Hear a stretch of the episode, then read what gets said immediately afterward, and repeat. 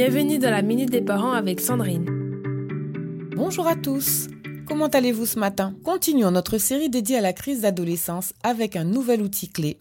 S'assurer que notre message d'amour est entendu par nos ados. L'un des piliers de la discipline positive est de transmettre un message d'amour à nos enfants. Il est essentiel de leur rappeler que les règles ne sont pas mises en place pour les contraindre, mais pour les protéger, car nous avons besoin qu'ils se sentent en sécurité et aimés. Parfois, nous pouvons perdre notre calme, mais il est important de revenir sur nos réactions pour qu'ils comprennent nos motivations. Prenons un exemple concret. Imaginons qu'un soir, votre adolescent rentre tard à la maison et vous réagissez impulsivement en vous mettant en colère. Le lendemain, il est important de prendre un moment pour expliquer votre point de vue. Vous pourrez dire quelque chose comme tu sais, hier soir, je me suis emporté et je t'ai réprimandé. Je veux que tu comprennes que ce n'est pas parce que je suis en colère contre toi, mais parce que j'étais profondément inquiète pour toi. Nous avions convenu d'une heure de retour et tu ne m'as pas prévenu que tu serais en retard. Peux-tu faire en sorte de me tenir au courant la prochaine fois en cas de changement de programme? Ce type de communication ouvre la porte à une discussion constructive.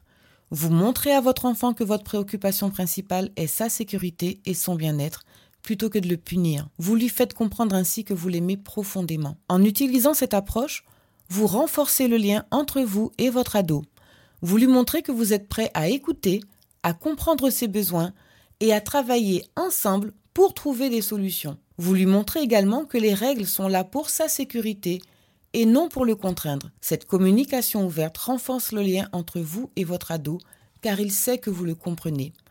En conclusion, s'assurer que le message d'amour est entendu par nos ados est essentiel. En communiquant avec amour et en écoutant leurs préoccupations, nous renforçons les liens familiaux et aidons nos ados à se développer de manière positive. Très chers parents, notre chronique touche à sa fin. Je vous retrouve demain matin pour un nouvel épisode.